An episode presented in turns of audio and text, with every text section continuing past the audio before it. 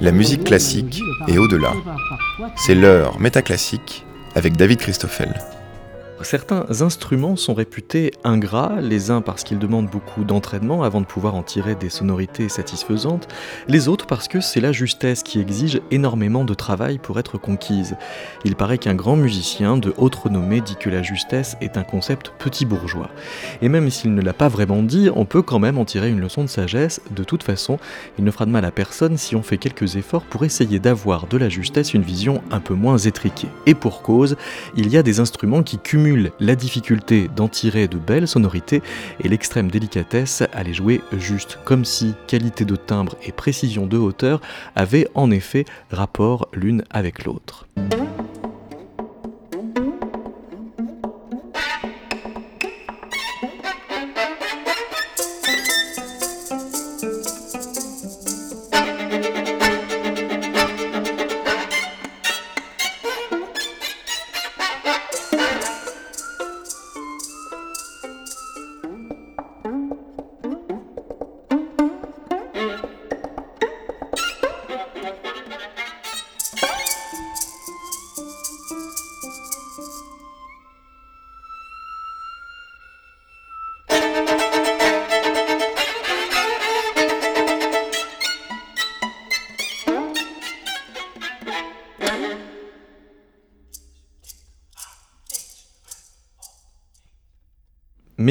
Qui s'en sortent bien, qui font métier de la justesse, ce sont les accordeurs. Avec Frédéric Sounac, Nathalie Vincent Arnaud organisé le 9 février 2018 à l'université Toulouse Jean Jaurès une journée d'études sur la figure de l'accordeur de piano. L'accordeur de piano était présenté pas tout à fait comme un musicien raté, mais comme une vocation de substitution, avec l'idée qu'on devient accordeur après avoir voulu être concertiste comme si devenir une star du piano devait être à jamais le désir naturel de tout apprenti pianiste.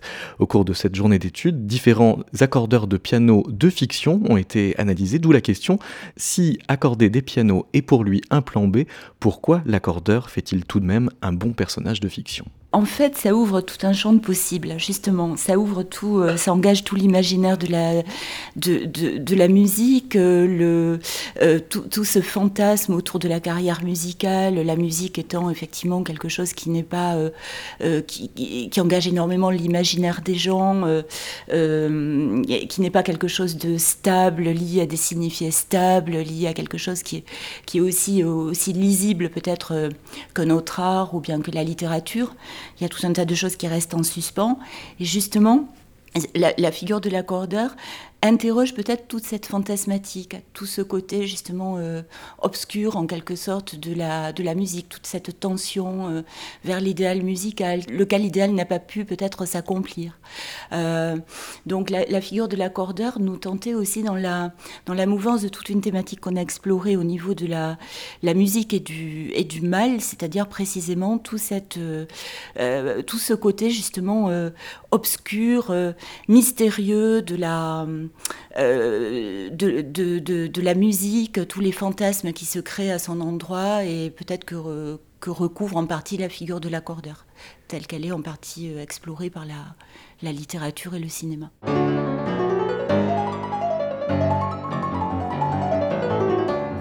C'est-à-dire qu'en perfectionniste un peu névrosé sur les bords, il serait emblématique euh, de ce qu'est un musicien en général, même quand il n'est pas raté? Peut-être, emblématique en tout cas d'une névrose, d'une tension vers la perfection, euh, de quelque chose aussi qui, fait travailler beaucoup le, fantasme, des gens en général, des auditeurs à l'endroit du musicien.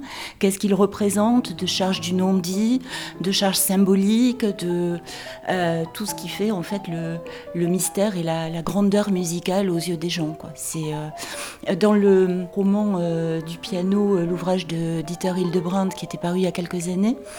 Euh, je ne saurais pas citer verbatim, mais il dit à un moment donné qu'il n'y a rien de plus, euh, de plus émoustillant qu'un piano, euh, un piano de concert ouvert sur une scène et justement livré en pâture à, à l'imaginaire des gens. Et ce travail de la forme musicale, ce travail de la perfection musicale, c'est aussi représenté par cette espèce de magie de l'accordeur. Qui va donner un son, qui va en quelque sorte vivre dans l'ombre du musicien pour lui donner, pour lui, pour euh, finalement lui, permettre d'accéder à ce, à ce pouvoir, quoi, à ce pouvoir de l'accomplissement musical. On passe du chaos à, une forme qui est, euh, voilà, qui est voulue par le musicien ou pas d'ailleurs, parce qu'il y a parfois des querelles entre musiciens et accordeurs. Euh, il y a beaucoup d'histoires au sujet de Beethoven, de Liszt qui se euh, voilà qui à un moment donné un petit, ont un petit peu récusé euh, la figure de l'accordeur comme étant quelqu'un qui veut peut-être prendre trop de pouvoir par rapport au, à l'interprète et qui euh, du coup est un petit peu rejeté par, par le musicien. Dans le cas de Liszt, effectivement assez violemment parce que étant donné le tempérament de Liszt qui de toute façon incarne une forme de toute puissance musicale devant laquelle il ne faut que s'incliner. Bon, tout ça s'est rapporté dans plusieurs anecdotes qui sont justement dans cet ouvrage, le roman du piano, qui sont aussi euh, dans, les anecdotes d'ailleurs que racontent euh, certains accordeurs. Euh. Et ça veut dire que Liszt vivait vraiment les accordeurs comme des rivaux, ce qui est impossible. Il ne vit pas les accordeurs comme des rivaux, il vit, tel que c'est rapporté dans le roman du piano, il vit l'accordeur comme quelqu'un qui prétend lui enseigner des choses au sujet du piano, alors que justement Liszt prétendait euh, trouver son, son tout seul. Euh, euh, voilà, il y a une anecdote assez croustillante où à un moment donné il se trouve Liszt sur une scène où il joue et le piano a une défaillance et l'accordeur qui est embusqué dans les coulisses bondit sur la scène et prétend effectivement venir régler le problème. Et Liszt en fait le congédie, l'accordeur se trouve hué par le public parce que Liszt prend le pouvoir sur lui lui signifiant d'un simple geste que non, il va régler le problème tout seul.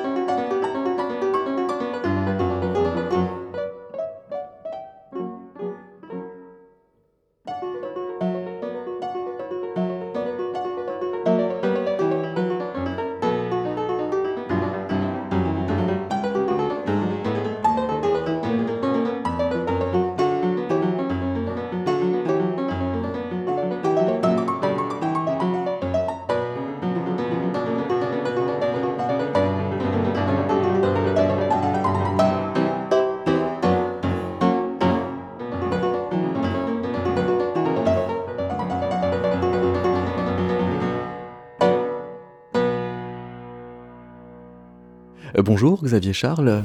Bonjour. Vous êtes euh, l'auteur aux éditions de la Tour en 2012 du roman musicologique, euh, presque un polar, On a volé la tierce mineure, avant quoi vous avez en 2004 soutenu une thèse en Sorbonne intitulée Nombre premier, analyse des hauteurs de la musique tonale, sensation euh, de justesse. Est-ce que véritablement l'accordeur y peut grand-chose à la justesse? Que j'ai remarqué dans ce que l'on vient d'entendre, c'est qu'il avait été question de sonorité et pas de justesse mhm. à propos du piano. Et c'est assez révélateur. L'accordeur, lui, il sait qu'il y a un problème de justesse. Euh, si je voulais faire dans la provocation, ce que je vais faire, je dirais que la première fonction de l'accordeur, c'est de désaccorder. Mhm. C'est-à-dire qu'il sait que s'il prend euh, en particulier euh, un Do et un Mi, en ayant le Do entendu comme une tonique euh, à la base, et qu'il accorde ce mi à l'oreille pour que ce soit une jolie sonorité, le mi sera trop bas par rapport à ce que l'on fait maintenant. Si à partir du même mi, il s'arrange pour entendre ce mi comme une nouvelle tonique, une nouvelle fondamentale, qu'il fabrique un sol dièse de même, et qu'à partir de ce sol dièse, de nouveau, il s'arrange pour l'entendre comme fondamental, ce qui n'est pas évident, parce que là, au niveau modulation, on va déjà très loin.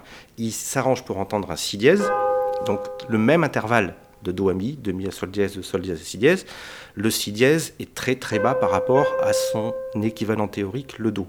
C'est le point de départ de toutes les querelles sur les tempéraments euh, au XVIIe, XVIIIe siècle et même un petit peu XIXe. Euh, c'est que si on accorde à l'oreille, ça marche dans les accords que l'on a choisis, mais dès qu'on change de gamme, dès qu'on module, ça peut devenir catastrophique. Et, ça veut dire qu'il faut faire aussi la différence entre son et note alors, parce que euh, vous, vous citez un violoniste qui s'appelle Julien Racklin et qui dit que le solfège apprend à donner un nom à ses sonorités pour qu'elles soient compréhensibles et reconnaissables, pour qu'on puisse en parler facilement entre musiciens. On devine à travers ça que euh, ce nom finit par poser problème. Euh, il faut même distinguer le son, la note et le nom de la note. Quand un musicien voit un rond perdu au milieu de ligne et qu'il a un petit signe au début, euh, ce rond, il lui donne un nom. Et à partir de ce nom, il prend son instrument et il fait des sons. Voilà. Donc, dans le langage courant, une note ou un son, même pour un musicien, c'est la même chose. Mais quand on va en profondeur, euh, il faut savoir qu'est-ce qu'on étudie. Si on étudie euh, ce que l'on voit sur une partition ou ce que l'on entend. Parce que ces sons, quand ils sont en musique, euh, qui plus est quand la musique est tonale, ils ont des fonctions.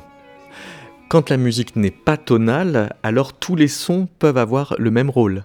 C'est une vraie question, la réponse n'est pas facile du tout.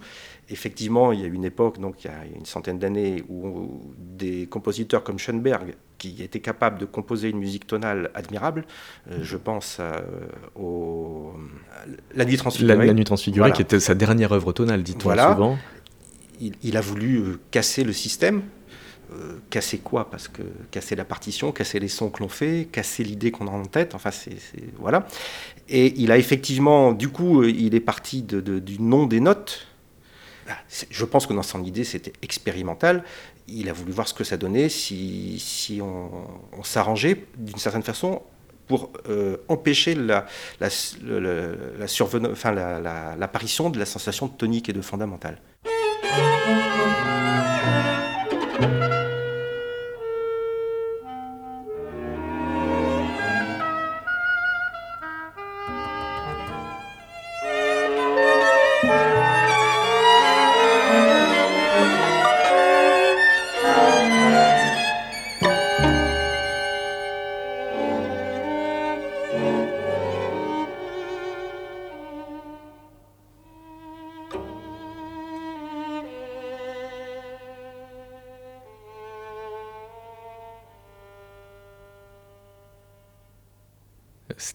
Rush, l'une des trois pièces pour 12 instruments de Arnold Schoenberg par euh, l'orchestre du domaine musical dirigé euh, par euh, Pierre Boulez, si je comprends bien. Donc, Xavier Charles, dans un contexte comme celui-ci où toutes les, notes peuvent s'interchanger, la question de, l'intervalle est égalisée jusqu'à ne plus être naturelle ou? C'est celui qui est habitué à de la musique tonale, euh, effectivement, il perd ses repères. Sauf à la fin, la dernière mélodie, mon oreille, petit à petit, retrouve un sens tonal euh, que je ne saurais pas verbaliser, mais je me sens un peu plus à l'aise parce que c'est plus lent et que chaque note peut devenir rapidement une tonique. Quand ça va vite, euh, effectivement, on n'a plus nos repères, mais c'est une musique que, j'apprécie d'écouter, même si c'est pas ça que j'écoute régulièrement. et, c'est surtout le timbre, les modes de jeu. Enfin, il y a tout un tas de paramètres du son qui sont mis en valeur et qui le sont peut-être, euh, qui sont cachés d'habitude et qui là ressortent. Mais euh, ce qui se passe au niveau hauteur, ce qui se passe dans la tête du musicien qui le joue, euh, je ne sais pas. Est-ce qu'il y a un rapport entre le dodécaphonisme, donc faire de la musique avec les douze notes de la gamme à égalité de, fonctions, et ce qu'on appelle le tempérament égal? Bah, L'un va avec l'autre. Euh, le, tempérament, le tempérament égal a été euh, conçu euh, dans la douleur, ça a pris beaucoup de temps, pour les instruments à son fixe. Alors c'est quoi le tempérament égal? C'est s'arranger pour... Bah, c'est, visuellement, c'est le manche d'une guitare. Il faut quand même expliquer que sur le manche d'une guitare, si on a vu ça, les cases rétrécissent petit à petit. Plus les sons sont graves et plus l'écart entre les doigts du guitariste et du violoniste sont grands. D'accord. Voilà. Donc, euh, le tempérament égal, quand on cherche à accorder, euh, si, on, si on donne un clavecin euh, quasiment accordé à quelqu'un qui, qui, ne sait pas ce que c'est qu'accorder, et qu'on lui explique et qu'il arrive à manipuler les cordes sans faire de dégâts, euh, il y a de fortes chances qu'on lui dit d'accorder Do, Ré, Mi, Fa, Sol, La, Si, Do. Il va l'accorder de façon. Il va peut-être jouer Do, Mi, Sol, on peut lui dire Do, Mi, Sol, Do, Fa, La, Ré, Sol, Si. On peut lui faire accorder un Fa dièse, on peut, etc. Si après, au lieu de. On, lui fait jouer une autre gamme que Do, Ré, Mi, Fa, Sol, La, Si, Do, un autre accord que Do, Mi, Sol, ça va sonner, dans certains cas, très faux.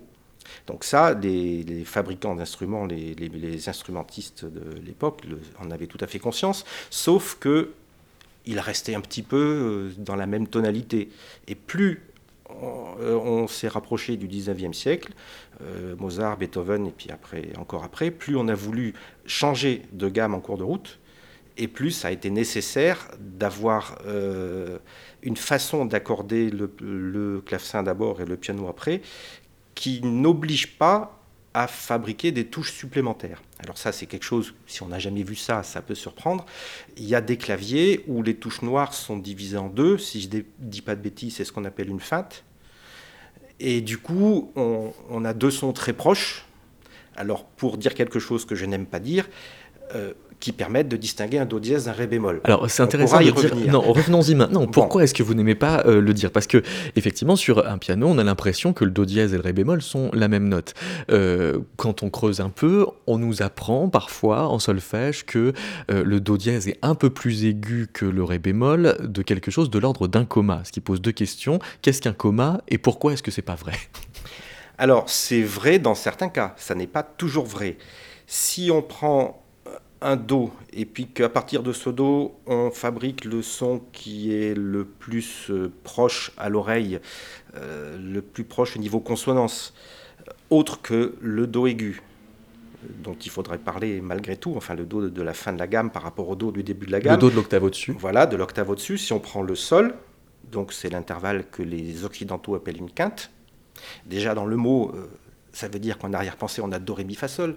Mhm. ce qui déjà pose problème. Enfin, en tout cas, il y a un son que l'on appelle quinte et qui, si on l'accorde bien, a l'air d'être le son qui a le plus de parenté avec le, do. C'est deux sons qui se, qui se mélangent bien, qui fusionnent bien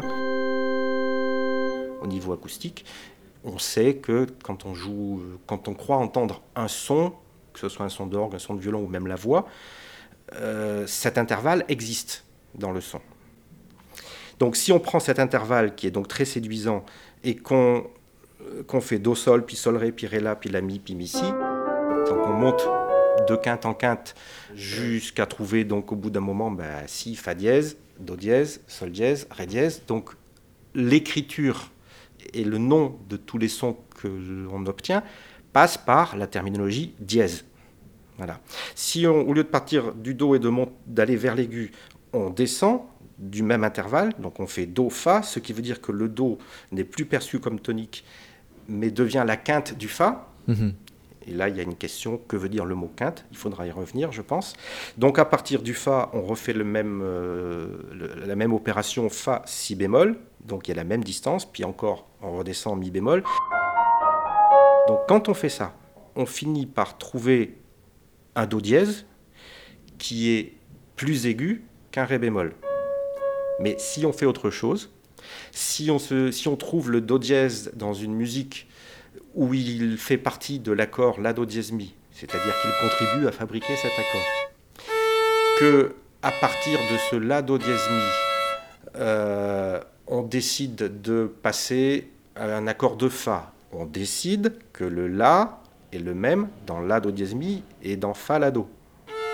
C'est une décision qu'il faut prendre c'est pas obligatoire. C'est une décision qui dépend de la tonalité dans laquelle on évolue. Qui dépend de plein de choses. Soit on est en train d'accorder un instrument, soit on est en train de jouer, et puis on voit ce qu'on appelle une note commune, et puis on dit qu'elle est euh, réellement commune, ce qui est en fait, euh, dans certains cas, peut poser problème. Donc on a ce Fa, on redescend encore euh, pour passer à un accord de Ré bémol majeur, en décidant de même que le Fa, qui vient donc de Fa la Do, devient la tierce majeure de Ré bémol, Fa la bémol. Et là, surprise, le Ré bémol est très très haut. Et j'ai un exemple qui me vient tout de suite en tête. Dans la romance en Fa de Beethoven, elle est donc en Fa majeur, ce qui déjà pose un gros problème par rapport à l'accord euh, en quinte de, des contrebasses, violoncelle, alto, violon. À un moment donné, il y a une modulation en Ré bémol majeur. On peut entendre des violonistes qui se disent il y a un truc qui va pas, et qui baisse, qui baisse, qui baisse. Mhm. Parce que si ça va pas, c'est un bémol, donc ça doit être bas. Et en fait, dans ce cas-là, c'est haut. Alors, Mais ça sonne bas. Il y, a un autre exemple de, musiciens qui euh, s'accordent en permanence pendant qu'ils euh, interprètent, ce sont les chanteurs. Euh, et je vous propose d'écouter le Helgas ensemble, interpréter Jacquin Jacquet de Jacob Clémence Non Papa.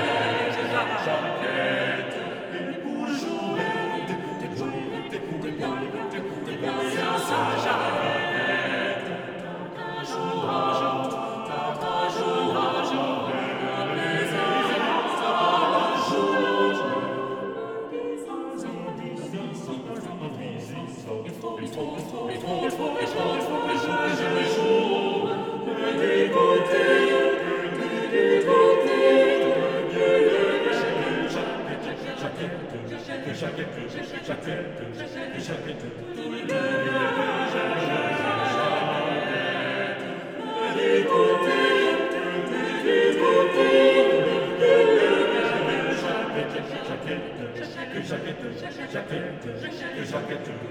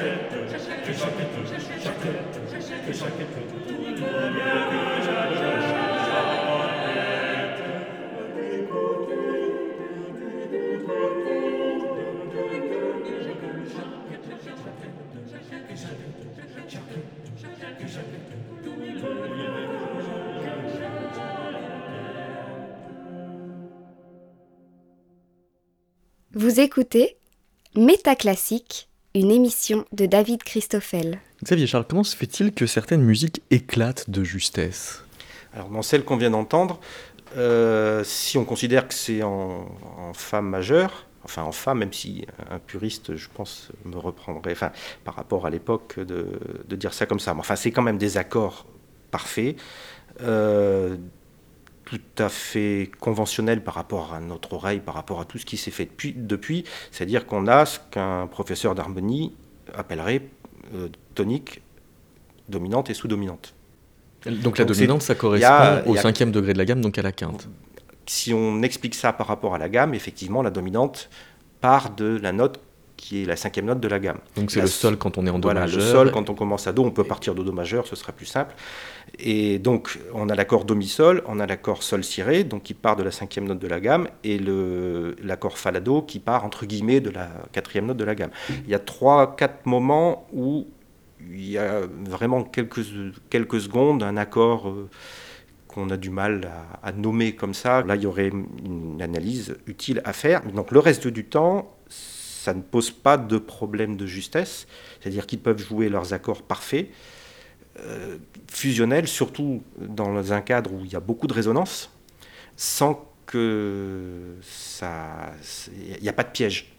Donc ça sonne bien, parce que quand euh, les sons qui sont pourvus d'harmonique, quand on mélange des sons qui, euh, dans leur rapport entre eux, reproduisent ce qu'il y a d'une certaine façon à l'intérieur du son, ça fusionne, c'est un terme de, physique, enfin de, psychoacoustique, je ne sais pas comment il faut dire.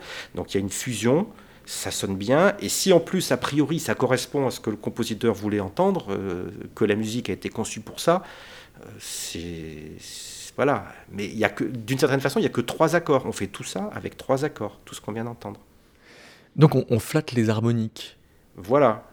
Ça, c'est typique de, effectivement, on fait ressortir l'aspect, euh, ce qu'on entend dans un son quand on l'étudie de près. Euh, Marin Mersenne avait euh, utilisé un, argument qui essayait de montrer que les chorales chantaient, qui chantaient a cappella finissaient souvent un peu plus basses qu'elles n'avaient commencé. Oui, effectivement, pour dire la justesse entre guillemets naturelle est valable, euh, il répondait à ceux qui disaient oui, mais si on prend les intervalles qu'on entend juste, ça fait des décalages. Euh, sous-entendu, c'est pas bien. Marin Mersenne a répondu oui, mais oui, mais en fait les chorales décalent. Donc en fait, ça prouve que ce décalage fait partie de la musique et ça prouve qu'on a raison de faire des intervalles justes, enfin des intervalles naturels. Et puis si on arrive plus bas, ben, ça prouve que que c'était bien juste. Sauf que ça ne résiste pas à, une petite phase de calcul, c'est qu'effectivement, euh, il y a des enchaînements d'accords euh, qui peuvent euh, aboutir à des décalages. Je pourrais en faire en entendre un, mais au bout de 30 secondes, on est un demi-ton en dessous. Donc si Mersenne avait raison, au bout de 10 minutes, on est deux gammes en dessous. Alors écoutons ce, ce décalage, d'accord à quoi il correspond?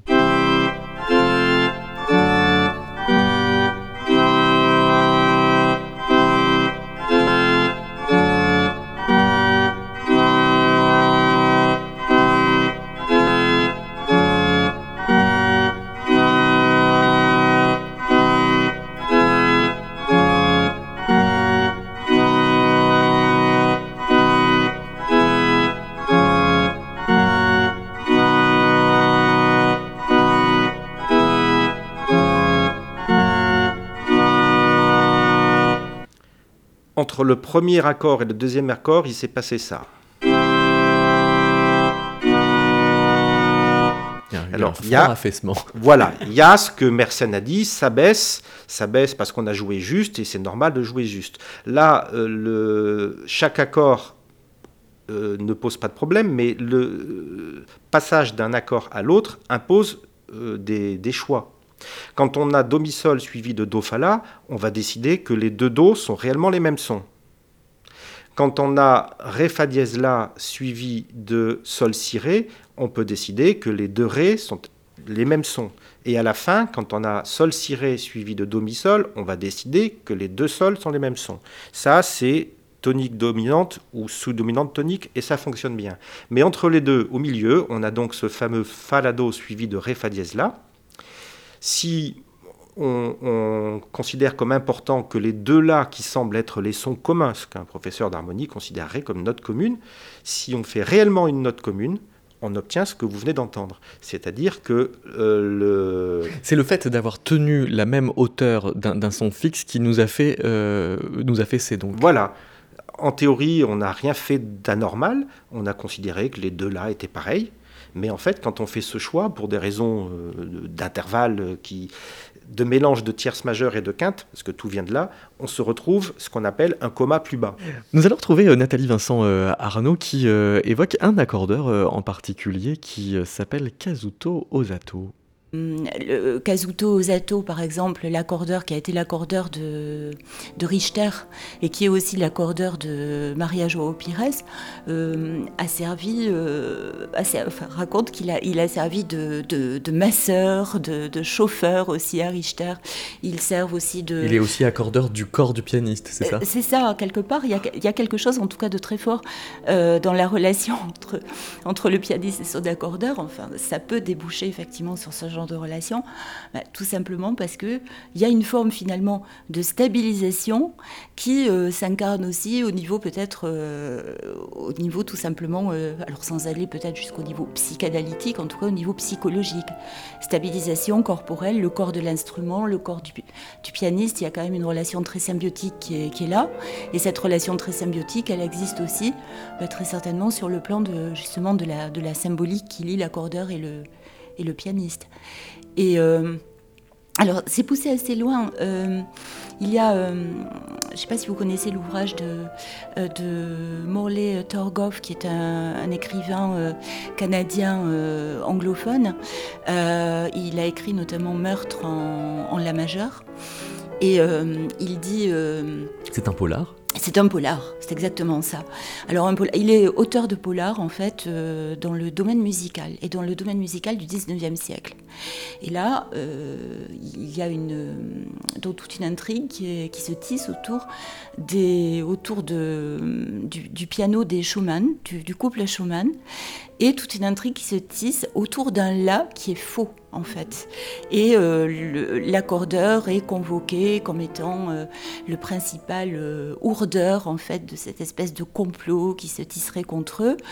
Je ne vais pas vous révéler euh, la suite parce que c'est assez, euh, assez euh, complexe, assez. Enfin, il y, a beaucoup de choses qui s'imbriquent là-dedans. Vous n'avez pas divulgaché comme on dit au Québec Ah non non, je vais pas spoiler comme on dit dans de... en France. en France, voilà parce que c'est quand même quelque chose qui d'ailleurs a été magnifiquement traduit donc et qui en anglais Murder in A Major, je crois que c'est tout simplement. Et, et alors qui est l'accordeur dans ce pot-là? Euh, qui est l'accordeur? Eh bien, c'est une figure assez, assez. Euh, vous ne me demandez pas le, nom de l'accordeur, parce que le nom, je l'ai oublié. Non, mais qui est-il en termes de traits de personnalité? Parce que la question est de savoir comment est-ce que la fiction vient euh, caricaturer ou dessiner ce type de personnage. Alors, c'est quelqu'un qui est censé rester dans l'ombre et qui, en fait, comme tout accordeur, qui vit quand même plus ou moins dans l'ombre du, pianiste. Et c'est bien là le problème, parce qu'il y a des gens qui sont tentés de passer euh, en pleine lumière, justement, qui sont tentés d'accéder à la pleine lumière. Et lui, eh bien, oui, justement, c'est là tout l'enjeu de l'intrigue. C'est quelqu'un qui est tenté par cette pleine lumière, mais c'est quelqu'un aussi qui, euh, comment dire, euh, euh, n'en fait pas ouvertement profession, mais c'est quelqu'un qui est tenté de prendre un petit peu le pouvoir par rapport au, couple Schumann. Mais alors comme c'est un personnage voué à rester caché, on dirait que c'est aussi en vertu de ça qu'il a un, destin plus ou moins fatalement malheureux euh, en tout cas, il est victime d'injustice assez facilement. Il est victime d'injustice assez facilement. Euh, alors c'est lui aussi qui ressent très profondément cette injustice, en tout cas dans la fiction, euh, bah, tout simplement parce que il, y a cette, cette articulation entre peut-être la toute puissance qu'il incarne par rapport au, piano et au son qu'il va faire, et il y a cette tension justement entre cette, cette toute puissance et puis aussi cette reconnaissance par lui-même qu'il n'ira justement pas plus loin que le seuil euh, auquel en quelque sorte son, son métier le voue.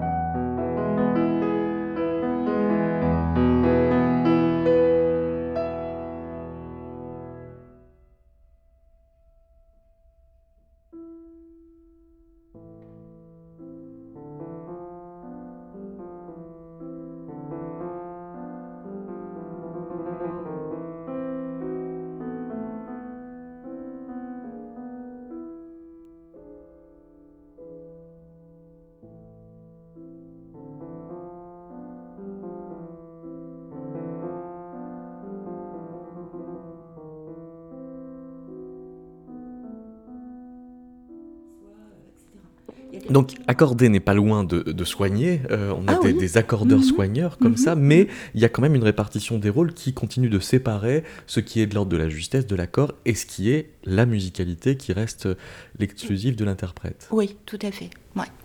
absolument. Ça, ça a quelque chose de romantique justement.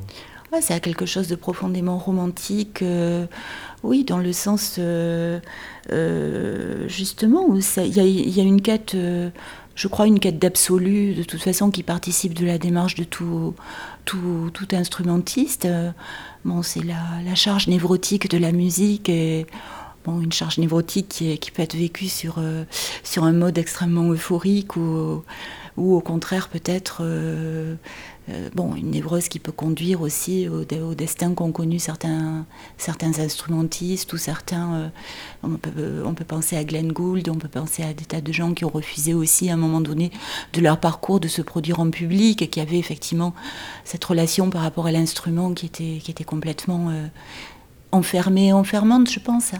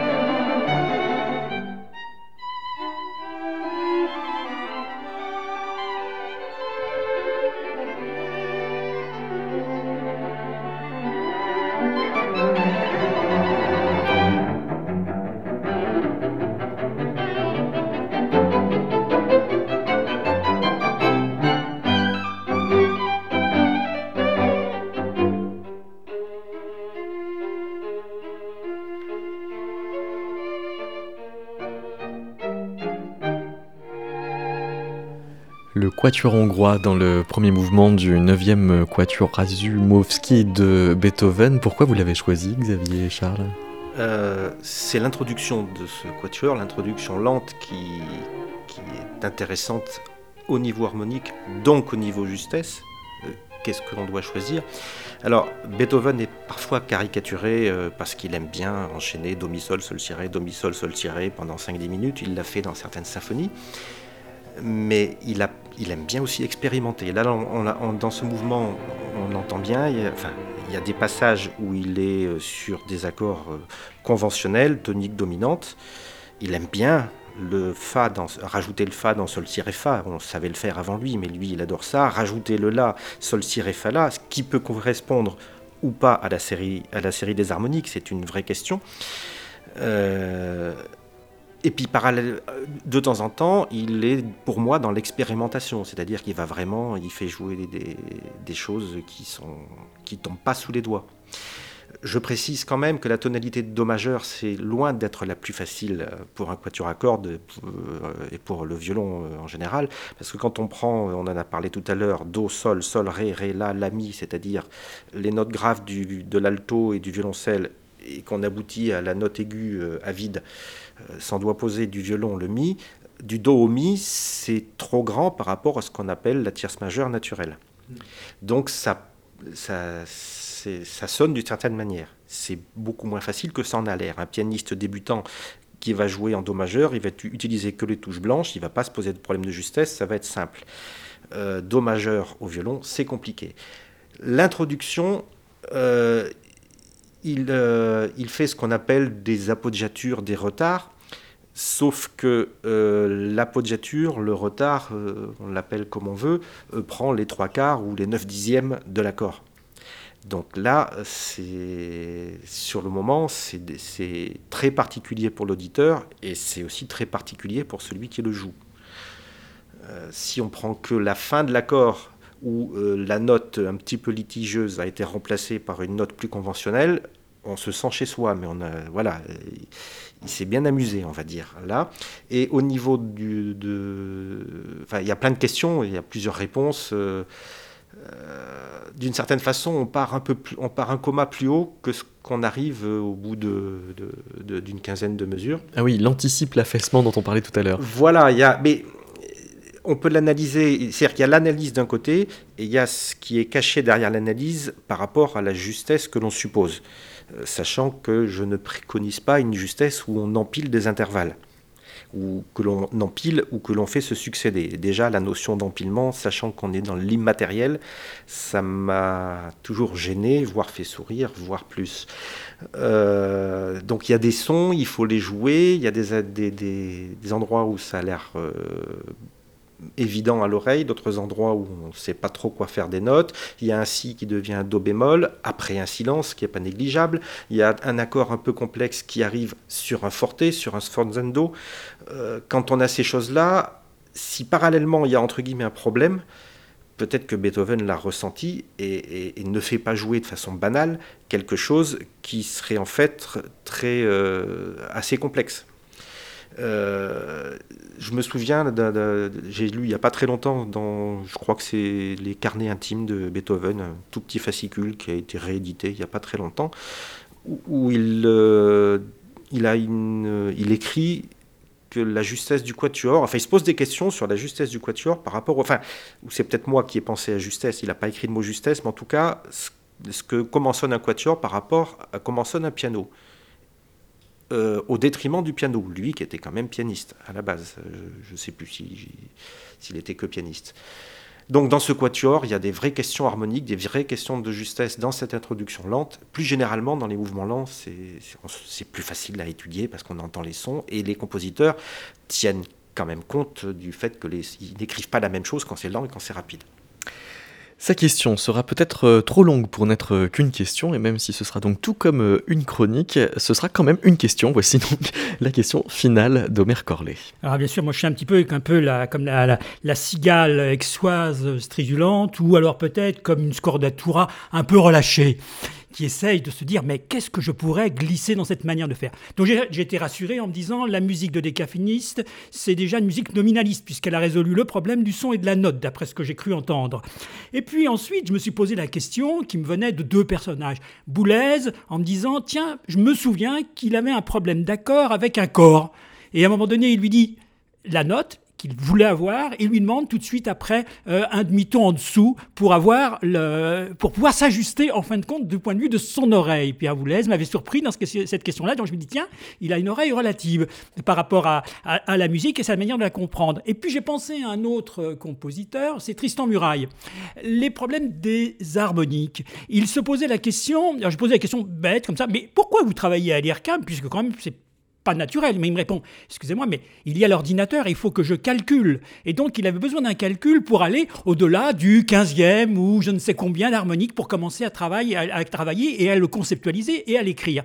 Donc on voit comme ça que la musique, comment elle évolue. Et puis je pensais à un livre que j'avais, euh, qu'on m'a prêté, que j'ai commencé à lire, La symphonie criminelle en mi bémol de, Claude Abromont. Donc je me dis, tiens, le monde euh, s'élargit pour moi brutalement. Je me dis, tiens, est-ce que effectivement, où on pourrait placer, après tout ce qu'on a dit, sur le Do, le Sol, le Ré, ce Mi bémol. Quelle place pourrait-il avoir? Est-ce qu'il est un vilain petit canard? Est-ce qu'il est un personnage intéressant ou du moins un personnage sans intérêt?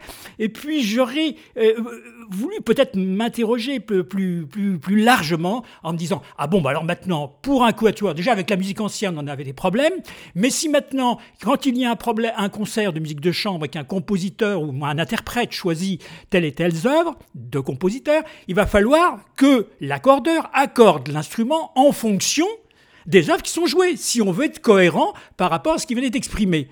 Comme on a le même problème maintenant, on sait pour la musique ancienne. Ah bah voilà, ils vont avoir un nouveau problème à résoudre, puisqu'on ouvre cette extension qui a été de la réflexion de la musique baroque, là, on l'étend aussi à la musique classique, en disant que maintenant, il va falloir travailler avec l'accordeur. Mais la question qui me vient aussi, c'est l'accord, le quatuor à cordes. Alors, ils sont quatre. Alors, qu'il y en a un qui décide tout seul ou ils se mettent dans un dialogue puisqu'ils sont accordeurs et interprètes?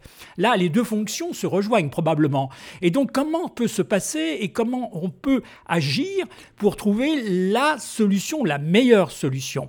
Voilà mes questions qui me viennent. Et puis, il y a un terme qui m'a paru très important, peut-être qu'on n'entendait pas suffisamment, c'est la notion de justesse d'impression, mais j'ai cru l'entendre dans Beethoven. La justesse d'impression, excusez-moi, la justesse d'intonation, pas d'impression, mais d'intonation. C'est amusant parce que je, joue sur la notion d'impression auditive et sur la notion d'intonation.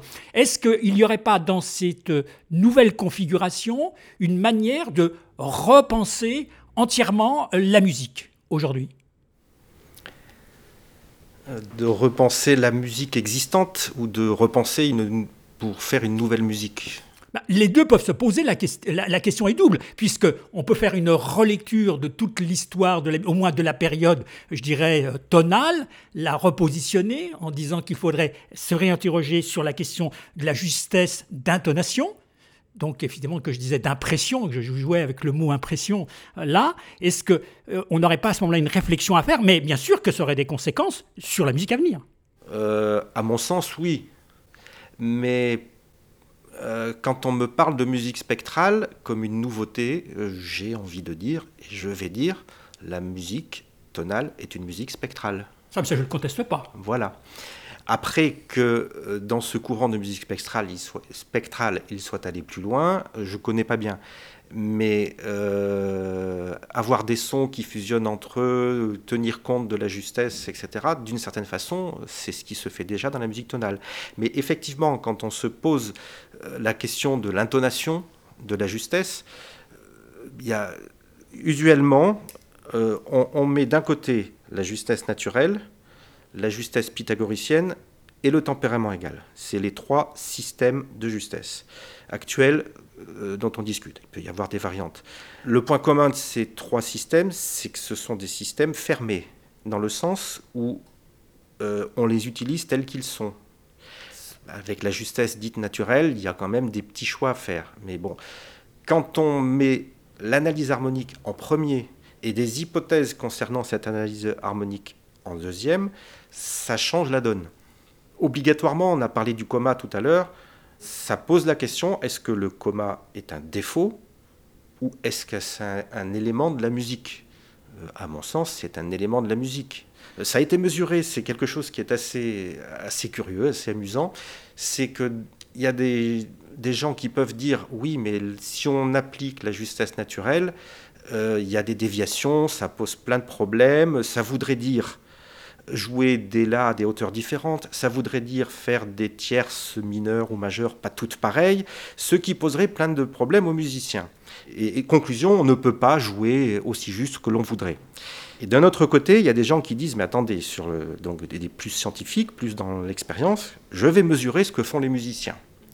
Ils constatent que des violonistes euh, ont des La qui changent de place, ont des intervalles qui ont des ambitus, des, des, variantes absolument extraordinaires, quelquefois ça dépasse le quart de ton, et ils en concluent, vous voyez bien que la justesse n'existe pas. Donc ils aboutissent à la même conclusion, alors que si on les met en parallèle, ben, peut-être qu'il y a quelque part quelque chose de naturel qui fait que les intervalles ne sont pas tous les mêmes, les notes ne sont pas toutes à la même hauteur, c'est ce qu'on mesure, mais on ne s'est pas encore mis d'accord, c'est là où il faut utiliser le mot, sur qu'est-ce qui se cache réellement là derrière.